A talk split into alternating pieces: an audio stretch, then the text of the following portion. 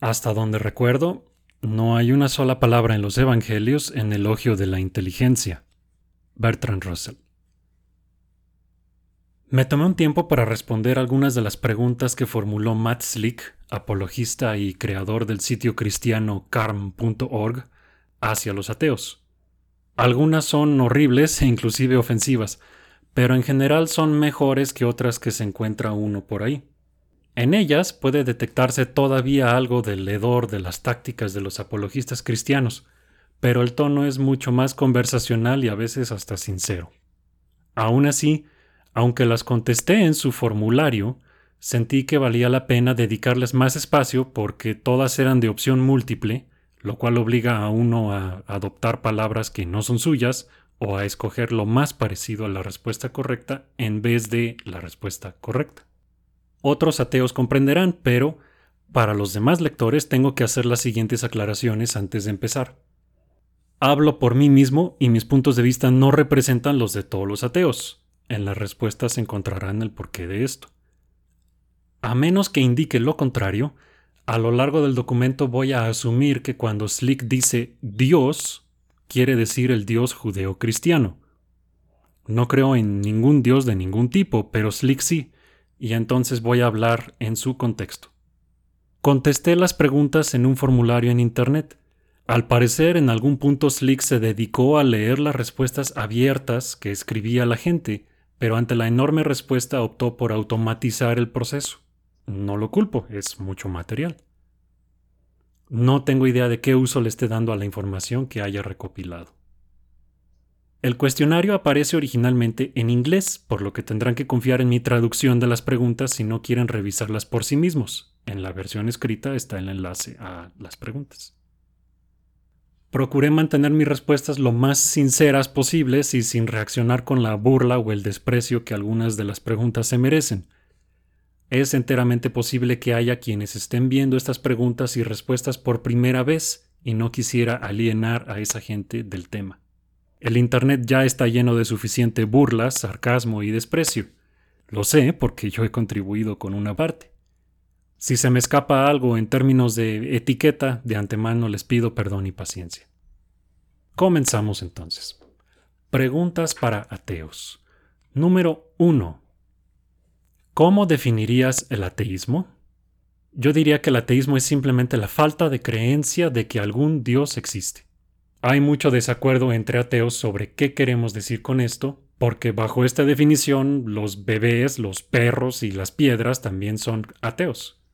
Entonces, hay quienes agregan que debe haber cierto proceso de reflexión que lleve a la conclusión de que no existen dioses y que uno se identifique como ateo mientras que otros dicen que basta con que exista la condición de no creer, sin importar cómo se haya llegado a ella. Para efectos de este cuestionario, yo quedo cubierto por ambas definiciones por igual. 2. ¿Actúas de acuerdo a lo que crees o de acuerdo a lo que no crees? Actúo de acuerdo a lo que sí creo, pero creo que hay que notar una pequeña trampa en la pregunta, hay cosas que son mutuamente excluyentes, de modo que creer en una automáticamente implica no creer en la otra. Por ejemplo, si creo en el matrimonio igualitario y actúo a favor de él, también estoy actuando en contra de algo que no creo, que es la discriminación en base a preferencia sexual. Y entonces entramos a un agujero negro de semántica que usualmente es a donde esta pregunta lleva. Pero sigamos. 3. ¿Crees que es inconsistente que alguien que no cree en Dios luche tanto contra su existencia intentando demostrar que Dios no existe? La gramática es horrible en el original y así la mantuve, lo siento. No, no es inconsistente. No creo en las hadas y no dedico nada de tiempo a ellas porque nadie más cree en las hadas. La creencia en las hadas no ha resultado en estatus de segunda clase para ningún ciudadano ni hay leyes que dicen que debamos hacer lo que las hadas dicen. Nadie viene a mi puerta a repartir publicidad de las hadas, ni a decirme que voy a ir al infierno de las hadas por no creer en las hadas. No hay atentados terroristas ni marchas homofóbicas basadas en las escrituras de las hadas. Si hubiera estas cosas, entonces me parecería perfectamente legítimo preguntar dónde están las supuestas hadas y cómo es que otros pueden verlas y comunicarse con ellas, pero yo no. En otras palabras, no tengo ningún problema con Dios porque Dios no existe.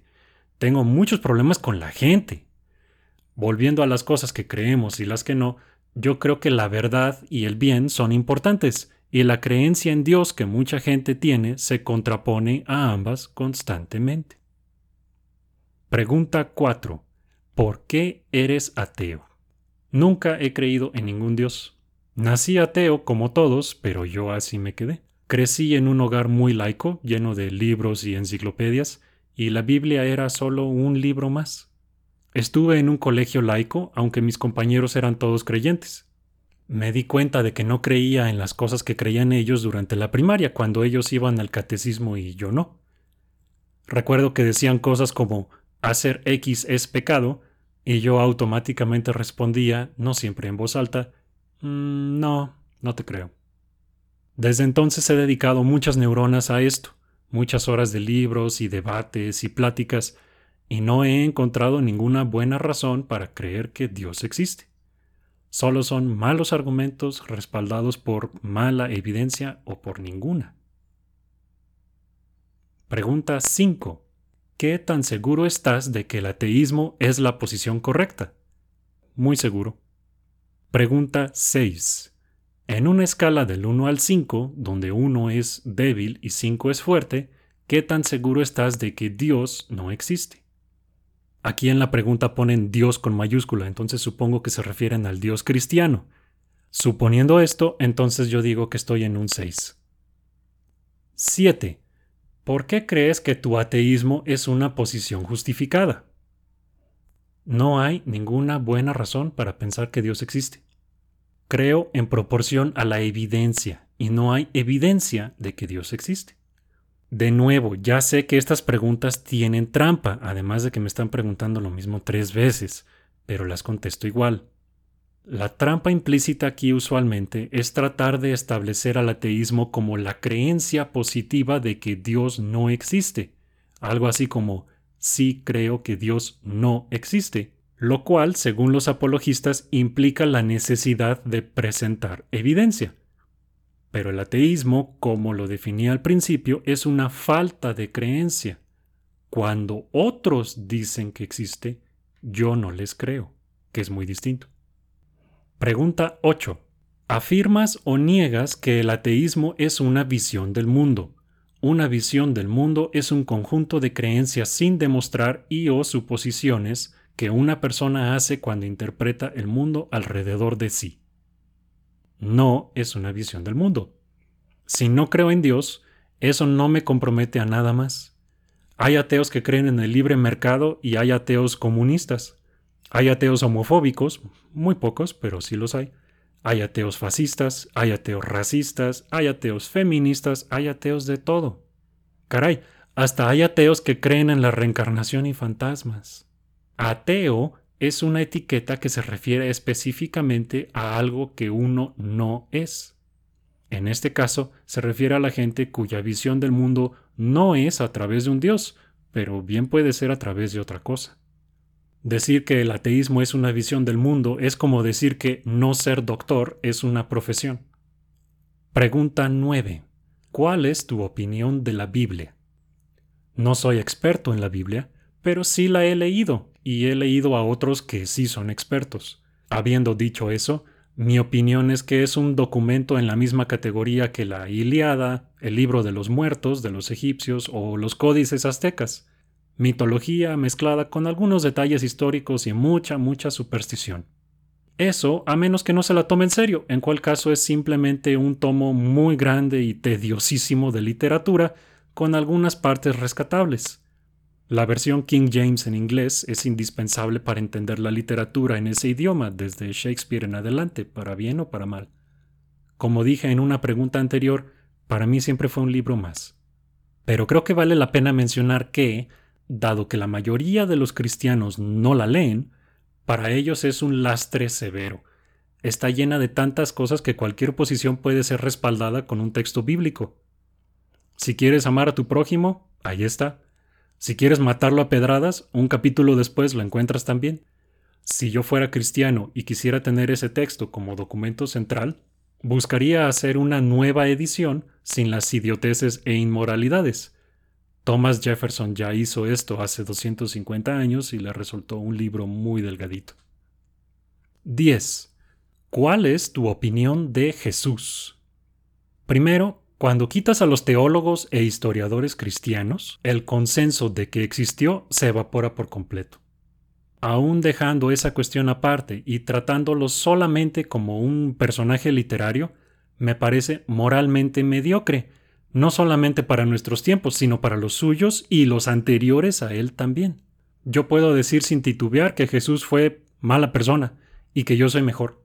Puedo decir también sin titubear que no dijo nada mejor ni más importante que Sócrates, Epicuro o Séneca. Si esto es sorprendente para alguien, deberían leerlos y comparar. Pregunta 11. ¿Cuál es tu opinión del concepto del Dios de la Biblia? El Dios de los cristianos no me impresiona para nada. A ellos sí, pero de nuevo se tiene el problema de que no han leído sus propias escrituras. Haciendo esta distinción entre el Dios en el que creen los cristianos y el que está en la Biblia, el de la Biblia es muchas veces peor. Básicamente es Saddam Hussein hecho omnipotente. Afortunadamente, la mayoría de los cristianos no toman la Biblia en serio, no pueden porque no la leen. Pregunta 12. ¿Cuál es tu opinión del concepto cristiano del infierno? Primero lo obvio y es que no existe. Segundo, me parece que es parte de los fracasos morales del cristianismo. En el Viejo Testamento, cuando Dios terminaba contigo, eso era todo. Pero solamente cuando llega Jesús, nos dice que cuando te mueres, la diversión apenas comienza. Dios pasa de ser meramente sádico a ser sádico por toda la eternidad. Si así es por necesidad, entonces no es omnipotente y también ya terminamos porque entonces no es un Dios.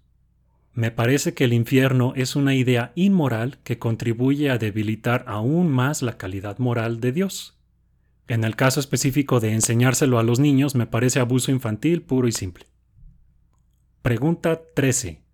¿Cuál es tu opinión sobre la evolución? Es probablemente la teoría científica más robusta de todas. Cada vez que ha podido fallar, ha salido adelante.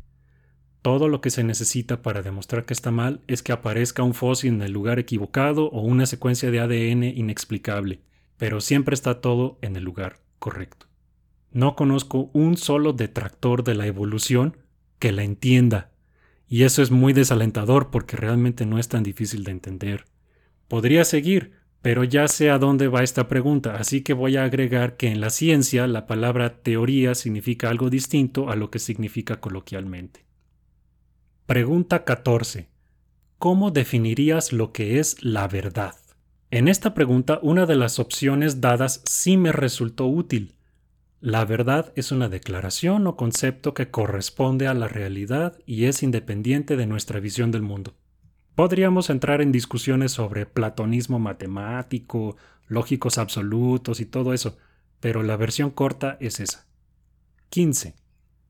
Afirmas que el universo físico es todo lo que hay y que todas las cosas pueden ser explicadas en términos de movimiento, materia, reacciones químicas, etc. Sí, en ese sentido soy extremadamente materialista. El término técnico es fisicalismo. Pregunta 16. Si alguna vez fuiste creyente en el Dios cristiano, ¿qué provocó que negara su existencia? No aplica en mi caso. Pregunta 17. ¿Crees que el mundo estaría mejor sin religión? Sí, por mucho. No desaparecerían todos los problemas, pero muchos sí otros se volverían al menos menos difíciles. Para empezar, podríamos dejar de preocuparnos por el Medio Oriente casi por completo. Pregunta 18. ¿Crees que el mundo estaría mejor sin el cristianismo en particular? De nuevo, sí, misma respuesta que la pregunta anterior. Pregunta 19. Si te opones al cristianismo, ¿cuáles de las siguientes opciones describe mejor tu posición? Tomé las tres opciones que me mostraron y agregué una más que debería ser la más importante. 1. Me opongo porque es inmoral. 2. Me opongo porque es peligroso. 3. Me opongo porque es represivo. Y 4. Me opongo porque es falso. Pregunta número 20. ¿Crees que la fe en Dios o en dioses es un desorden mental? No. Creo que la fe en lo que sea es un vicio intelectual, porque es una epistemología corrupta.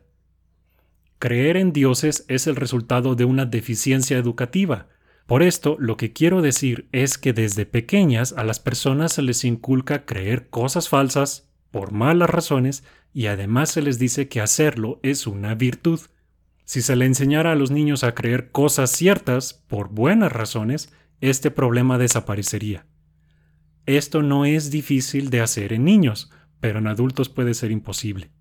Si la religión fuera verdad, la que fuera, entonces no tendría ningún problema en enseñar a los niños a buscar la verdad, haciendo preguntas y exigiendo evidencia. Pero basta ver qué sucede a los niños que hacen demasiadas preguntas. Pregunta 21. ¿Deberíamos ser capaces de demostrar la existencia de Dios mediante el método científico Básicamente, el método científico es una manera de recabar entendimiento del universo físico por medio de observación, hipótesis, predicción y teoría. Mi respuesta es que sí. Un Dios que deja huella en el mundo físico es, en principio, un Dios que se pudiera detectar por observaciones científicas. ¿Y cuál otro mundo existe aparte del mundo físico? Si Dios existe, pero no se manifiesta en el mundo físico, entonces no lo podemos distinguir de un Dios que simplemente no existe y de facto son lo mismo. Pregunta 22. ¿Es un error de categoría requerir evidencia material por el método científico para un Dios inmaterial? Un error de categoría es un error en lógica en la que una categoría de algo se presenta como perteneciente a otra categoría de otra cosa, tal como decir la piedra está viva Creo que ese es un mal ejemplo, pero voy a seguir. La vida no puede ser atribuida a una piedra, ya que la piedra no está en la categoría de cosas vivas. Creo que ya respondí a esto. Si Dios es inmaterial, no existe por definición. Entonces sí, es un error de categoría, pero no es relevante porque se la pasan moviendo la portería entre lo material y lo inmaterial de todos modos. Si Dios actúa de alguna manera que podemos detectar, entonces al menos debe tener algún componente material. Si es puramente inmaterial, entonces no existe, o, cuando mucho, existe en la misma categoría que las hadas. Pregunta 23. ¿De dónde viene la moral? La moral viene de varias fuentes y el estudio de esta cuestión es muy antiguo e interesante. Antes de responder, creo que vale la pena aclarar que hay distintas morales, porque la moral es el conjunto de normas que una sociedad o sector aceptan como buenas o malas. Entonces, algo que es moral en cierta sociedad y o tiempo es inmoral en otras partes. En este sentido, soy un relativista moral descriptivo, es decir, es un hecho que en la práctica hay diferentes morales. Otra cosa es si debería haber diferentes morales, y en ese sentido me acerco mucho al realismo moral, aunque no estoy del todo seguro y cambio de opinión dos o tres veces por semana. Contestando la pregunta, la moral viene de las costumbres que uno tenga desde niño en su familia y el lugar donde nació, en combinación, y a veces en oposición, con lo que uno aprenda en base a la educación y el pensamiento crítico más adelante. También hay biólogos y psicólogos que documentan que buena parte de la moral es innata y tiene orígenes y funciones evolutivas. 24. ¿Existen los absolutos morales? Un absoluto moral es una verdad moral que siempre es cierta y no depende de opiniones, sociedad o preferencias. Yo he visto otras definiciones y creo que aquí hay que distinguir entre absoluto y objetivo. Existen verdades morales objetivas, pero no absolutas. Como ejemplo, en una posición de ajedrez existen movidas objetivamente mejores o peores que otras, dadas las reglas y el objetivo del juego. Pero en un mundo puramente material, No existen reglas ni objetivos morales aparte de los que ponemos nosotros, igual que las reglas que nosotros ponemos en el ajedrez. Así que, si nos ponemos de acuerdo en cuáles deberían ser esas reglas, cuáles deberían ser los objetivos, entonces podemos decir objetivamente qué nos acerca más a esos objetivos. No nos gusta que nos roben, así que prohibimos eso. Preferimos no ser asesinados, así que prohibimos eso también. Hay maneras objetivamente mejores y peores de lograr estas y otras metas, pero esas metas las inventamos nosotros. Esto se llama constructivismo moral o, como yo le llamo, bueno ya que estamos aquí ismo. Pregunta 25. ¿Es cierto o falso el siguiente enunciado? Siempre está mal para todos torturar bebés meramente por placer. ¿Es cierto? Siempre está mal. Pero ojo que aquí hay una trampa otra vez. Torturar implica que un ser consciente está experimentando dolor, que es una sensación física. Entonces no estamos hablando de preferencias, costumbres, sociedades ni nada de eso de la pregunta anterior. Es un hecho físico que se está causando dolor innecesario a un ser vivo, cosa que nos pusimos de acuerdo en evitar, o al menos algunos de nosotros. El dolor es un hecho real que experimentan los seres conscientes y no depende de opiniones religiosas. Pregunta 26. ¿Debería la moral basarse en reducir el mal innecesario? Entre otras cosas, sí, ¿por qué no? Reducir el mal no lleva a gran cosa si además no maximizas el bien. Entonces entraríamos en metaética y se pondría realmente interesante la conversación, pero creo que no es eso lo que están preguntando aquí. Yo sería feliz hablando de constructivismo, de ontología, virtudes y consecuencialismo, pero en fin, sigamos. Pregunta 27. ¿Qué necesitarías para creer en Dios? Una definición coherente que se pueda pasar por muchas pruebas de diferentes formas y supere cada una. Realmente no debería ser difícil si es cierto que Dios existe. Pregunta 28. ¿Crees que una sociedad administrada por cristianos sería más segura que una por ateos? ¿Sí o no y por qué? Si nos apegamos a las definiciones que di anteriormente, pues tendría que preguntar de cuáles ateos estamos hablando y de cuáles cristianos. Si vemos el mundo actual, ya tenemos ejemplos de sociedades bastante ateas, desde los gobernantes hasta la población en general, y son las más prósperas del mundo. La gran excepción es Estados Unidos por razones que no caben aquí. África está repleta de regímenes cristianos que obviamente nadie pondría como ejemplo. Antes de que mencionen a Stalin, Pol Pot o Mao, les recuerdo mis respuestas a las preguntas 1, 2 y 8, además de esta observación por parte de Sam Harris. Cito. No hay ninguna sociedad en la historia de la humanidad que haya caído en tiranía y caos porque sus habitantes se volvieran demasiado razonables. El ateísmo es una de las muchas consecuencias que tiene el ser razonable. La gente razonable no crea dictaduras o estados fallidos. Pregunta 29. ¿Crees en el libre albedrío? Aquí definen el libre albedrío como la capacidad de tomar decisiones sin coerción. De nuevo, no sé de dónde salió esta definición, pero siguiéndole el juego palabra por palabra, tendría que decir que sí a regañadientes. Pero, como ya vi la pregunta siguiente, voy a contestar también lo que hubiera contestado si se hubiera usado la definición normal, que es la capacidad de haber actuado de manera distinta. En ese caso, no creo en el libre albedrío. Somos los autores de nuestros pensamientos y decisiones, pero esa autoría no es libre en el sentido de la siguiente pregunta. Pregunta 30. Si crees en el libre albedrío, ¿tienes problema en creer la idea de que el cerebro físico Caray, cuál otro hay? Que está limitado a las leyes que neuroquímicas del cerebro, puede aún así producir decisiones libres? Pues por eso no creo en el libre albedrío. Las leyes neuroquímicas del cerebro no son una forma de coerción, que es lo que se pretendió en la definición de libre albedrío de la pregunta anterior, y esa fue la palabra que me hizo ruido. Por eso tuve que salirme del juego en la respuesta anterior. la neuroquímica del cerebro es definitivamente una restricción y definitivamente no es coerción. Con esta inconsistencia lógica sería sorprendente que no creyeran cosas incoherentes. Perdón, sigamos. Pregunta 31. Si afirmas la evolución y si el universo seguirá su expansión para siempre, entonces eso requeriría un número infinito de posibilidades evolutivas.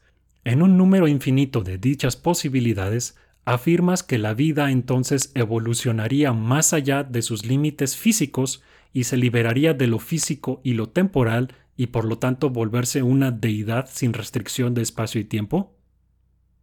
No, no, no, no, no, no, no. Si el universo se expande para siempre, y sí, este es el escenario que nos da la cosmología actual, entonces llegará a la muerte termodinámica en la que no quedará nada más que espacio, agujeros negros y algunas cuantas partículas elementales sueltas durante algunos trillones de años. Después de eso no quedará ni siquiera eso. Estas no son las condiciones en las que pudiera haber vida, mucho menos evolución, mucho menos de manera infinita. Dejando esos detalles a un lado, liberarse de lo físico y lo temporal me suena bastante a dejar de existir. Cuando dicen que Dios está más allá de lo físico y lo temporal, estoy de acuerdo. Por eso no existe.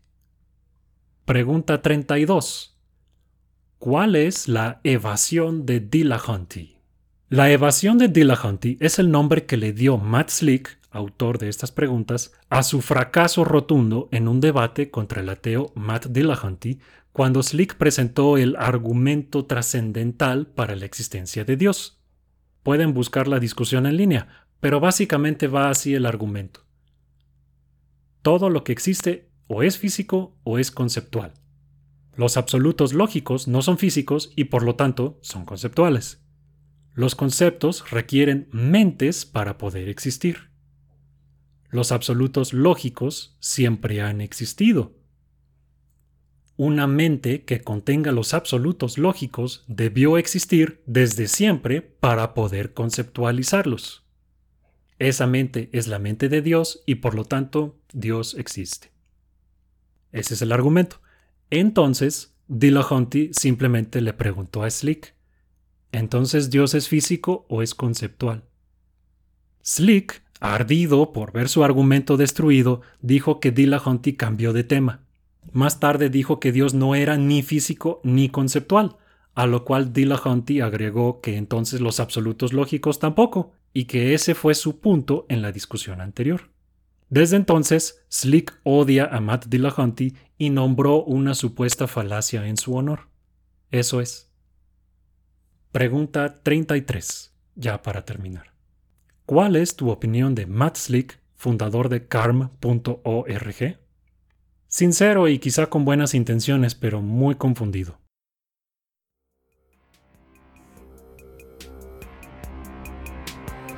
Si quieres más episodios y contenido como el anterior, sigue la publicación de artículos y episodios por Facebook en facebook.com diagonal blog o en Twitter en arroba automatapodcast o escríbenos a automatablog.gmail.com. El podcast es posible gracias a tu apoyo. Si te agradó lo que escuchaste, puedes donar al podcast visitando la página de apoyo en superautomata.blogspot.com o puedes hacer un donativo mensual visitando patreon.com diagonal automata podcast. La música es Tyrant, cortesía de Kevin MacLeod de filmmusic.io y lleva una licencia Creative Commons 4.0. Yo soy Héctor Mata. Gracias por escuchar.